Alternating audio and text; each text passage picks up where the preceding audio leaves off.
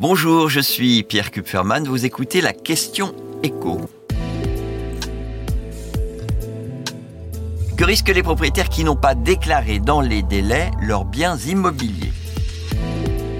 Il n'y aura pas de délai supplémentaire pour les propriétaires qui n'auraient pas rempli leur déclaration d'occupation de leur logement. Vous vous souvenez qu'à la suite de plusieurs bugs informatiques, le fisc avait progressivement accepté de décaler le délai jusqu'à ce jeudi soir minuit. Et ces dix jours supplémentaires ont, c'est ce que dit Bercy en tout cas, permis à plus de 400 000 propriétaires retardataires de valider leur statut d'occupation de leur logement. Ça a permis de savoir pour 1 160 000 appartements et maisons de plus si quelqu'un y habite ou non, euh, si c'est une résidence principale ou secondaire. Le fisc assure que désormais, 81% des locaux d'habitation des petits propriétaires ont vu leur statut d'occupation validé et ça constituerait un résultat conforme à ces attentes compte tenu du caractère très nouveau de cette obligation.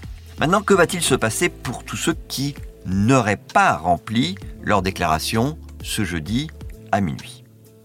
Eh on pourra toujours corriger en ligne la déclaration pré-remplie par le fisc sans risquer d'avoir à payer l'amende forfaitaire de 150 euros par logement prévue dans ce cas. Cette pénalité ne sera finalement applicable qu'à partir de 2024. En revanche, le risque que courent les retardataires, c'est de recevoir dans les prochaines semaines des avis d'imposition erronés. Parce que c'est pour cela qu'il n'y a plus de délai supplémentaire. Le fisc doit maintenant envoyer les avis au plus vite. Et cette euh, déclaration des biens immobiliers, elle devait justement lui permettre de savoir pour chaque logement s'il fallait continuer à envoyer une taxe d'habitation parce qu'il s'agit d'une résidence secondaire ou pas, ou si euh, tel appartement ou telle maison reste toujours vide et donc euh, s'il faut envoyer au propriétaire la taxe sur les logements vacants. Le fisc peut avoir cette information par d'autres moyens, mais si les infos dont il dispose sont erronées, eh bien le risque pour les propriétaires, qui n'ont pas rempli leur déclaration, c'est de recevoir un avis d'imposition alors qu'en réalité ils n'ont rien à payer.